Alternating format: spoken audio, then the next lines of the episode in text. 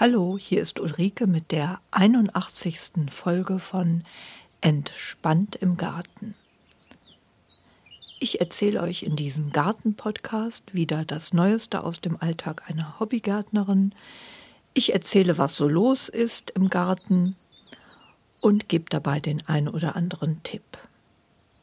In dieser Folge geht es darum, womit man jetzt starten kann in dem noch sehr nassen Garten. Es wird nicht zu vermeiden sein, kurz über die Corona-Krise zu reden. Es geht kurz über das Saatgutfestival in Köln. Und ich erzähle, was jetzt so anliegt im Garten, was ich plane, womit ich jetzt beginne im März, Anfang April. Ich hatte ursprünglich überlegt, schon am Mittwoch hier mit der Aufzeichnung zu beginnen und da war klar, ich wollte die Folge starten im nassen Garten nennen. Dabei ist es jetzt auch geblieben, einfach weil mir der Titel Starten im Pandemiegarten doch zu bescheuert war. Aber das muss jetzt einfach erwähnt werden, weil es schon so eine Art Notstand äh, herrscht in Deutschland wegen der Pandemiekrise jetzt am 15.03. Am Freitag ist die Entscheidung ja gefallen, alle Schulen und Kitas zu schließen, was schon nicht so ganz ohne ist. Wir hatten ja noch teilgenommen an dem Saatgutfestival in Köln. Am 29.02. hat das wieder stattgefunden. Und ich habe nachgeguckt, damals war es so, dass es in Deutschland 70 bestätigte Fälle von Corona-Infektionen gab. Das ist jetzt mal gerade gut 15 Tage her. Und heute gibt es knapp 4000 Fälle. Also die Zahlen schwanken da etwas zwischen 3500 äh, von gestern Morgen und circa 4200 laut einiger Angaben heute im Internet. Wenn man jetzt mal äh, von 4200 Fällen ausgeht und das dann durch 70 teilt, kommt man zu dem Ergebnis, dass die Anzahl der Infizierten sich in gut 14 Tagen versechzigfacht hat. Das ist schon gewaltig und es ist nachvollziehbar, dass jetzt ein Stopp gesetzt wird, einfach um äh, die Expon exponentielle Zunahme der Fälle äh, zu verlangsamen, damit das Gesundheitssystem nicht an den Rand des Zusammenbruchs kommt.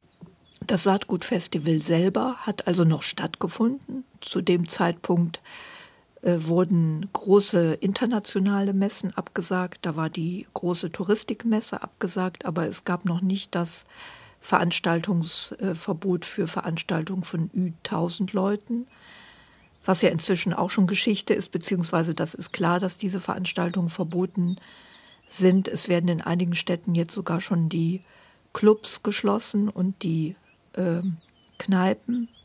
Die Schulschließung und Kitaschließung ist beschlossen bis zu den Osterferien, beziehungsweise halt bis zum Ende der Osterferien dann. Das Saatgutfestival hat also noch stattgefunden. Die, die hier schon länger zuhören, die wissen, dass ich im Verein zur Erhaltung der Nutzpflanzenvielfalt bin, in der Regionalgruppe Köln. Und wir hatten da auch wieder einen Stand. Es war so, dass äh, das Saatgutfestival wegen der ähm, Verunsicherung, wegen der Corona-Krise schon weniger Besucher hatte. Also es gab 1200 Besucher statt 1500 wie im letzten Jahr. Und das war dann so, dass es zum Glück nicht so voll war. Das heißt, es gab nicht dieses Gedränge an den Ständen wie letztes Jahr, was ja teilweise schon heftig war. Ich selber habe zum Beispiel da kaum Saatkartoffeln kaufen können, weil man in diesen Raum kaum reinkam. Das ist zum Glück dann dieses Jahr nicht so gewesen. Es gab also sehr viel mehr Luft und Platz und es gab nicht dieses Gedränge, was ja das Infektionsrisiko für die Besucher dann tatsächlich ja auch gemindert hat. Insgesamt fand das in einer sehr schönen Atmosphäre dann statt. Man war entspannter. Man konnte das Saatgut auch wirklich kaufen, was man haben wollte. Und das war insgesamt eine sehr schöne Veranstaltung. Halt mit dem Wermutstropfen, dass, ähm, ja, dass man hoffen kann, dass da eben nicht zur Infektion beigetragen wurde. Was mit weiteren Aktionen im Lauf des Jahres ist, ist natürlich jetzt auch völlig offen. Keiner weiß so recht, wie das weitergeht.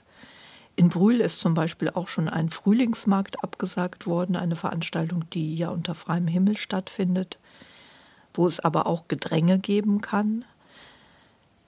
Ja, und wir sind jetzt alle gespannt, wie es weitergeht.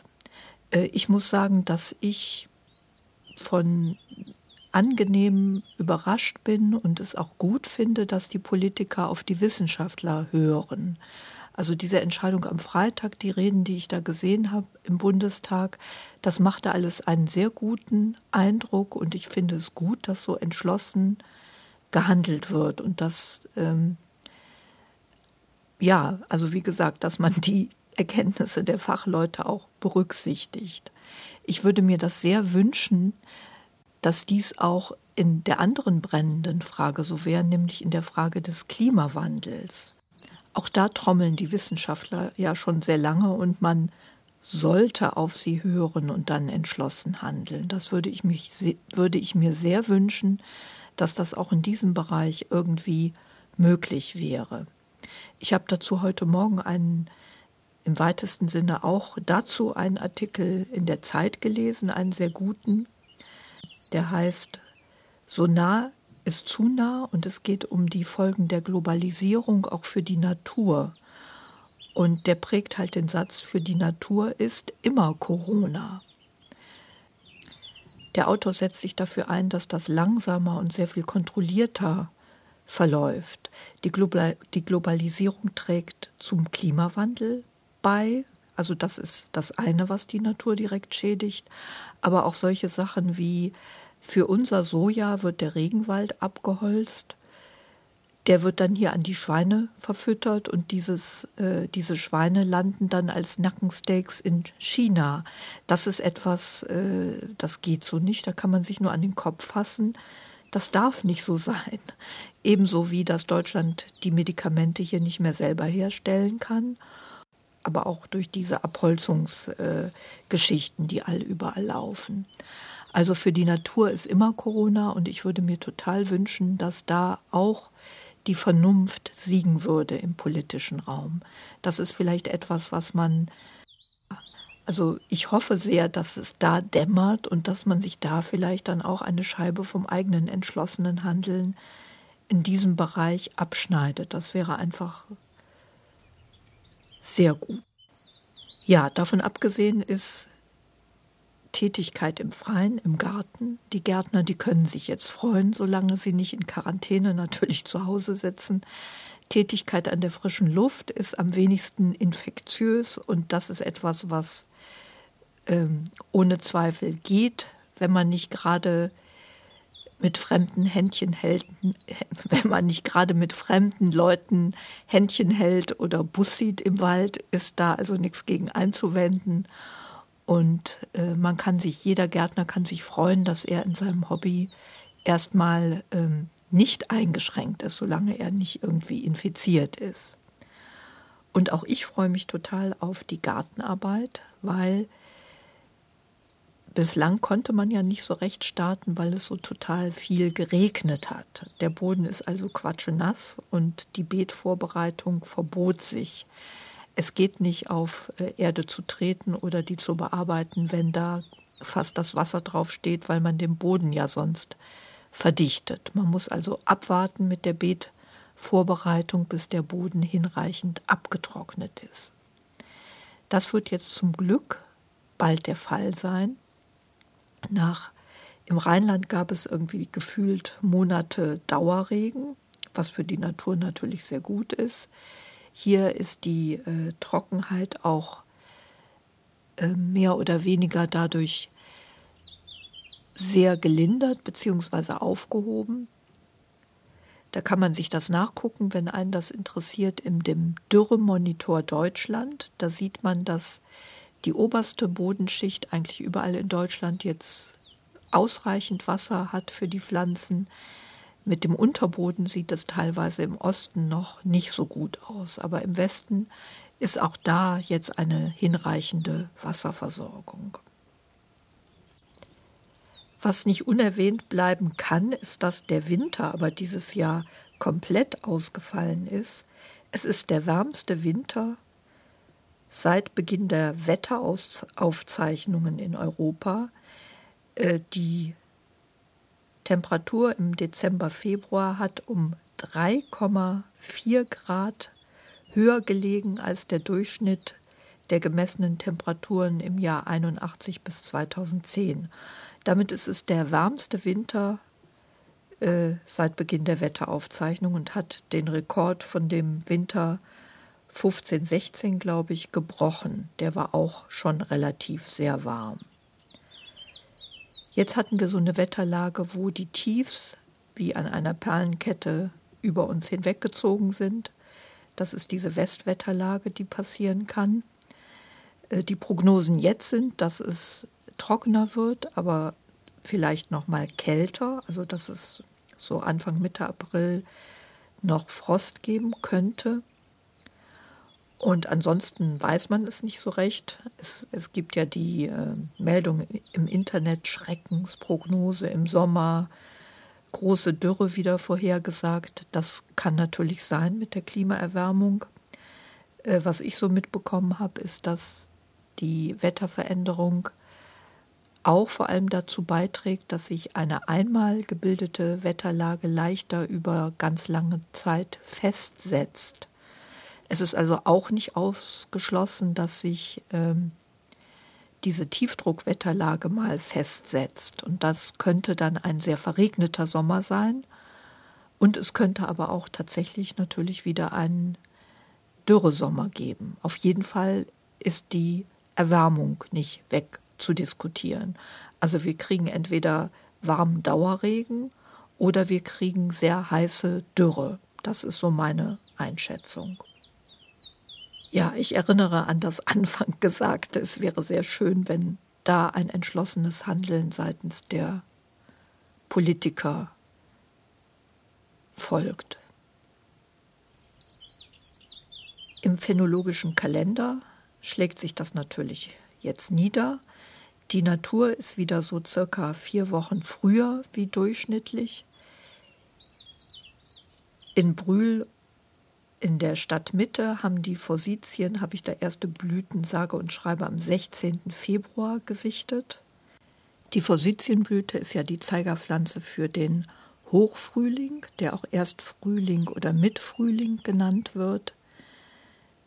Äh, der beginnt mit der Blüte der Forsythie und der Buschwindröschen und die Forsythienblüte zeigt ja gewöhnlich an den Zeitpunkt, wo man erste Gemüse aussäen kann und auch die Kartoffeln setzen kann im Garten. Mit den Kartoffeln werde ich das dieses Jahr aber nicht machen, weil das wäre gar nicht möglich ge gewesen, weil die Beete nicht vorbereitet sind. Es ist viel zu nass. Gleichzeitig ist es ja nicht auszuschließen, dass es aber Ende April noch Fröste geben kann. Kartoffeln sind, das Laub ist frostempfindlich und ich werde die, also wenn es das Wetter und der, die äh, Bodenbearbeitung erlaubt, werde ich die wie gehabt Ende März, Anfang April legen. Es soll wohl noch in 14 Tagen nachts etwas frieren. Da muss man dann abwägen, man kann die Kartoffeln setzen, weil die sind ja erstmal in der Erde, da kann nichts erfrieren. Und wenn es dann, wenn das Laub draußen ist, das ist dann so Ende April, Anfang Mai, wenn es da noch Fröste gibt, dann kann man die mit einem Vlies abdecken.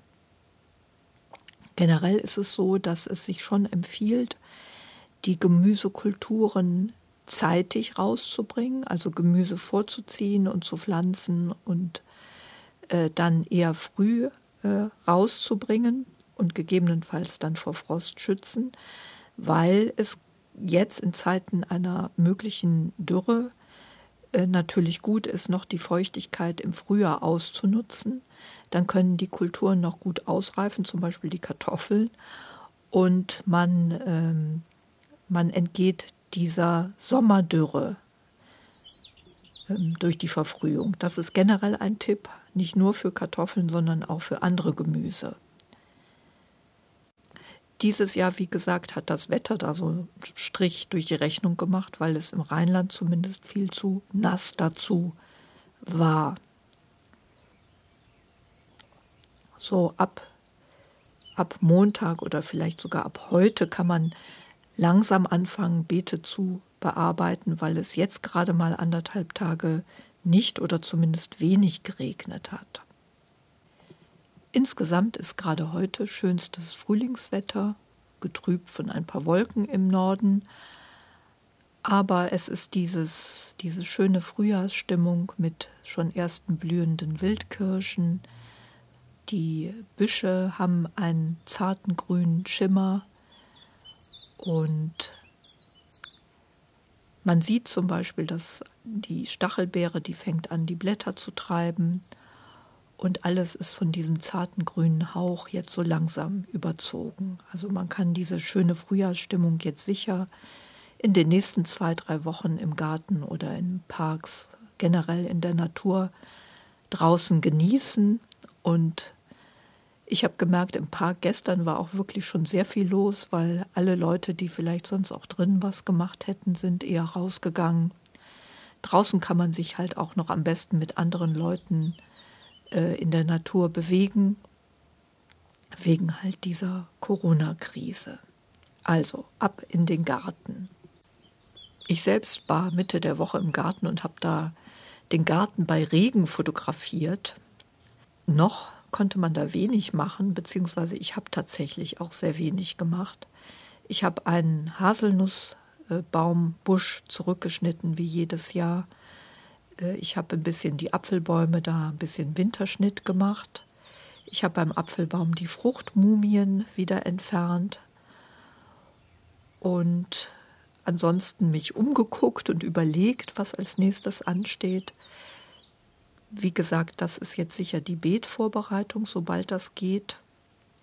Und ich habe im Herbst den Kopfsalat Mombacher Winter wieder gesät und gepflanzt. Das ist diese alte Sorte, von der ich berichtet hatte, die äh, ein Kopfsalat ist, der im Winter dann auf dem Beet steht und das tatsächlich auch überstanden hat. Zumindest äh, die meisten Pflänzchen. Die werde ich dann, wenn der Boden das erlaubt, auf die passenden Abstände setzen. Ich habe die ein bisschen dichter gesetzt und kann mich dann im Frühsommer auf einen total leckeren Kopfsalat freuen. Das ist eine der alten Sorten, die wir über den Verein zur Erhaltung der Nutzpflanzenvielfalt äh, erhalten haben. Und das ist wirklich sehr empfehlenswert, weil dieser Kopfsalat dann natürlich einen Vorsprung hat gegenüber allem, was man auch im Frühjahr vorzieht und auspflanzt. Der ist dann einfach schneller da, wächst besser, ist auch weniger anfällig dann ähm, der schmeckt, glaube ich, den Schnecken nicht mehr, nachdem er da einen Winter gestanden hat. Und das ist eine äh, Sache, die sich auf jeden Fall empfiehlt, den zu kultivieren, den Mombacher Winter. Ich habe anhand der Fotos, die ich ja glücklicherweise habe, dann auch festgestellt, wo dieses Jahr das Kartoffelbeet zu platzieren ist. Ich hatte das ja berichtet, dass ich so eine kleine Dreifelderwirtschaft habe und da das Gedächtnis nicht das Beste ist und ich das auch äh, nicht aufschreibe, kann ich immer anhand der Fotos dann feststellen, wo was stand. Hab das Kartoffelbeet also ausgeguckt und werde das, sobald es geht, dann lockern. Ich hatte ja schon erwähnt, dass ich so eine Technik zum Graben entwickelt habe, wo ich die Erde möglichst nicht umwerfe, sondern die mit der Grabgabel hochhebe und praktisch an selber Stelle dann wieder fallen lasse. Das lockert die Erde auch hinreichend auf. Bei uns ist der Boden halt so lehmig, dass allein das äh, Rechen mit einem Sauzahn oder ähnlichem nicht reichen würde. Und das mache ich eigentlich jedes Jahr und arbeite dann gleichzeitig Kompost oder anderen Dünger ein. Ich fürchte, dass ich dieses Jahr ein bisschen wenig Kompost habe und muss dann mal in mich gehen, ob ich das mit dem Pferdemist auch mache. Ansonsten hatte ich ja dann ganz gute Erfahrungen mit diesem Flüssigdünger Vinasse gemacht. Das ist allerdings etwas, was man eher dann später gießen kann. Ein guter äh, Stickstoffdünger, der sich eignet also für Tomaten und auch zum Gießen aller anderen Kulturen. Äh, Vinassa ein Nebenprodukt der Zuckerrübenherstellung, also ein rein pflanzlicher Biodünger. Was immer geht, auch bei nassem Boden, ist natürlich von den Wegen aus Unkraut ziehen. Das heißt, man bleibt auf den Plattenwegen, wenn man sie denn hat, stehen oder knien und langt dann halt mit den Armen ins Beet und kann mit kleinen Harken dann die Beete schon mal von Unkräutern säubern, ohne sie zu betreten. Das geht ja auf jeden Fall. Man kann seine Laube aufräumen, man kann die Planung machen. Sobald es etwas trockener ist, kann die Rasenpflege auch starten. Der Rasen ist bei dem milden Wetter ja einigermaßen hochgewachsen, an einigen Orten schon. Der kann also gemäht werden. Wer mag, kann vertikutieren, auf jeden Fall düngen. Rasen wächst sehr viel besser, wenn er gut gedüngt ist, weil das die Rasenpflanzen stärkt und die sich dann eher gegen Unkraut und Moos behaupten können. Und man man sät nach an Stellen, wo der äh, Flecken hat, ausgedünnt ist. Ich werde heute Nachmittag hochfahren in den Schrebergarten und schauen, mit was ich anfangen kann. Ich vermute, dass ich ein bisschen Unkraut jäte und ich habe Beete, die äh, verschieden schwere Erde haben. Ich habe eine Stelle, da habe ich sehr viel Sand eingebracht. Das ist immer das Beet, das ich am ersten dann umgraben kann. Und ich habe mich auch schon mit Aussaaterde eingedeckt. Das ist die zweite wichtige Arbeit im März, dass man im Haus unter Glas die ersten Pflänzchen anzieht.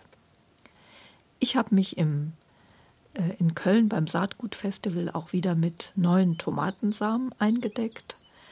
Da gibt es ja äh, in den Saatgutfestivals auch immer professionelle Züchteraltersorten und Tomatenstände waren gut vertreten mit Tomatenadel und lila Tomate und ich habe da wieder eine sehr vielversprechende Sammlung zusammengestellt von Tomaten, die ich gerne dieses Jahr ausprobieren möchte.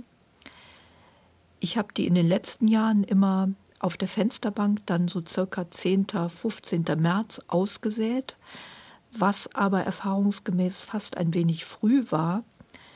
Die Tomatenpflänzchen wachsen ja dann schon rasant und ich habe da teilweise dann Probleme mit dem Platz bekommen. Ich kann die im Haus praktisch nur bis zum allerersten Stadium auch halten, weil ich ganz wenig Licht in der Wohnung habe. Ich bin dann darauf angewiesen, dass es dann draußen warm genug ist, um die in einem Foliengewächshaus dann da weiterzuziehen. Wenn die im Haus bleiben würden, dann würden die vergeilen, so nennt man das. Also wenn Pflänzchen zu wenig Licht haben, dann werden die ganz lang und haben ganz äh, schwaches, schwache Stiele und sind halt viel zu anfällig. Deswegen mache ich das immer so, dass ich die dann bei Zeiten, also sobald die dieses äh, gefiederte Blatt haben, spätestens dann zumindest tagsüber raussetze, damit sie da genügend Licht bekommen. Und nach dem äh, Umtopfen in größere Töpfe stelle ich die dann auch immer in ein Foliengewächshaus draußen und kann dann so sicherstellen, dass die genug Licht haben, um zu kräftigen Pflänzchen heranzuwachsen. Das werde ich also auch wieder machen und ich denke, dass ich die so, ja, spätestens Mittwoch dann aussehe, also so circa in der 15, 18. 5. Äh, Quatsch, 18. März äh, werde ich die aussehen und hoffe dann, dass ich dann Mitte April äh, und ich hoffe dann, dass ich dann Mitte Mai genug kräftige Pflänzchen zum Auspflanzen habe. Da Tomatensamen sehr gut keimen, fast jedes Korn keimt, werde ich das auch wieder so machen, dass ich die direkt in so ähm, unterteilte, also dass jede Pflanze praktisch so ein kleines Töpfchen hat, in, in der die dann erstmal verbleiben kann. Dann muss ich sie nicht pikieren. Und Äh, ich habe so Schalen, die so eine durchsichtige Plastikhaube haben. Am Anfang nehmen die Pflänzchen ja wenig Platz weg. Ich mache das dann immer so, dass die tagsüber auf dem Balkon stehen mit ihren Plastikhauben. Und wenn es abends dann zu kalt wird, dann hole ich die je nachdem auch rein, damit die keinen Schaden erleiden. Später wenn sie dann in den größeren Töpfen sind, mindestens 10 mal 10 Zentimeter, dann sind sie bei mir dann im Foliengewächshaus, bis sie groß genug sind, um ausgepflanzt zu werden. Wenn der Boden jetzt langsam abtrocknet und auch wenn die Bodentemperatur hoch genug ist, also wenn es wenn die Bodentemperatur je nach Kultur über 10 Grad ist, kann man auch erste Aussaaten im Freiland machen. Im Freien kann man als erstes aussehen Pflücksalat, Möhren, Mangold, rote Rüben, Erbsen, Radieschen, Spinat, Dill und Borretsch. Da empfiehlt es sich darauf zu achten, was auf den Saatguttütchen steht. Da steht meistens, ab welcher Bodentemperatur man im Freiland aussäen kann. Wenn es noch zu nass und zu kalt ist, riskiert man halt, dass die Saat nicht aufgeht, sondern einfach im Boden verfault da einfach darauf achten, wenn jetzt also noch Nachtfröste angesagt sind, dann spricht das eher dagegen, dann kann es sein, dass es da noch für einiges zu früh ist. Man kann aber ja auch außer Tomaten einiges zu Hause vorziehen. Kohl zum Beispiel, das werde ich auch machen. Äh, den Butterkohl nochmal aussäen und dann, ganz wichtig nach der Erfahrung letztes Jahr, mit einem Netz gegen Tauben schützen. Und Kohlrabi. Man kann auch, wenn man mag, Mais vorziehen und Salate, wenn man die nicht ins Freiland säen will. Also man kann so einiges vorziehen, auch Zierpflanzen. Ich habe letztes Jahr ja mit viel Erfolg sehr hübsche Tagetes vorgezogen. Da kann man aber auch ins Freiland aussehen äh, an Zierblumen, die Jungfer im Grünen, Ringelblumen, Mädchenaugen, Sonnenblumen kann man säen, sobald es der Boden etwas wärmer ist. Vorziehen unter Glas kann man Sommerastern und Zinnien. Im Staudengarten ist es jetzt günstig, die herbstblühenden Stauden insbesondere zu teilen oder auch neu auszupflanzen, Staudenbeete generell von Unkraut säubern, Rosen zurückschneiden. Ja, die Arbeit reißt nicht ab im Garten. Und sobald der Boden trocken ist, kann man echt in die Hände spucken und so richtig loslegen. Und da werde ich in der nächsten Zeit ganz gut zu tun haben, wie es aussieht. Ich habe auch noch mal äh, geschaut. Ich habe ja einen überdachten Tomatenstand, also ein überdachtes Tomatenbeet. Und da hatte ich äh, das Dach über den Winter abgebaut. Zum einen, damit das nicht so den Stürmen ausgesetzt ist. Das ist so ein Dach mit so Kunststoffplatten. Und zum anderen aber auch, weil ich geplant habe, dass ich jetzt im Frühjahr da Vorkulturen ja gut aussäen kann. Dann ist das erstmal nicht überdacht und ich muss nicht dauernd gießen. Mein Mann kann das dann bei Zeiten wieder anschrauben und ich kann so, ähm, ich habe auch schon ausgesät, Asiasalate, die ja eine sehr kurze Kulturdauer haben. Und ich will auch noch Rauke aussäen, vielleicht noch andere Pflücksalate oder auch Scherkohl habe ich so ein Päckchen gekauft. Das alles sind ja Kulturen, die in sechs Wochen erntereif sind. Und dann habe ich den Platz ganz gut genutzt, bis die Tomaten dahin kommen. Was auch noch möglich wäre, dass man einfach jetzt äh, Salatpflänzchen pflanzt und die sind dann schon fast reif, wenn man die Tomatenpflänzchen dazwischen setzt, was vom Platz aus dann geht, weil dann die Tomatenpflänzchen ja noch recht klein sind. Also auch das ist eine Idee, um den Tomatenbeetplatz ganz gut auszunutzen. Ja, von einer Mitgärtnerin habe ich eben den Tipp bekommen, die äh, frühen Aussaaten mit so einem Frühbeetvlies, äh, so einer Plastikfolie abzudecken. Äh, das hat zwei Effekte. Zum einen erwärmt es die Erde zusätzlich und kann äh, verfrüht halt das Datum. Noch ist es was früh, weil es halt nächste Woche je nachdem noch ein paar Nachtfröste gibt. Da bietet dann so ein Plastik, äh, so ein Plastikfolie mit Löchern bietet dann etwas Schutz. Und der andere Effekt ist, dass es dann Kondenswasser gibt unter dieser Folie und man gut die Feuchtigkeit auch hält für die Saaten. Das wird jetzt auch wieder wichtiger, weil es jetzt erstmal ein paar Tage angesagt sind, wo es nicht regnen wird. Also da schlägt man da jetzt zwei Fliegen mit einer Klappe. Ja, ich habe so ein Frühbeetfolie äh, auch schon rausgekramt. Ich hatte noch ein, eine Frühbeetfolie da in meinem Schrank in der Laube. Und ich werde dann morgen da die Salatrauke säen und den Scherkohl und dann gespannt sein, ob das klappt.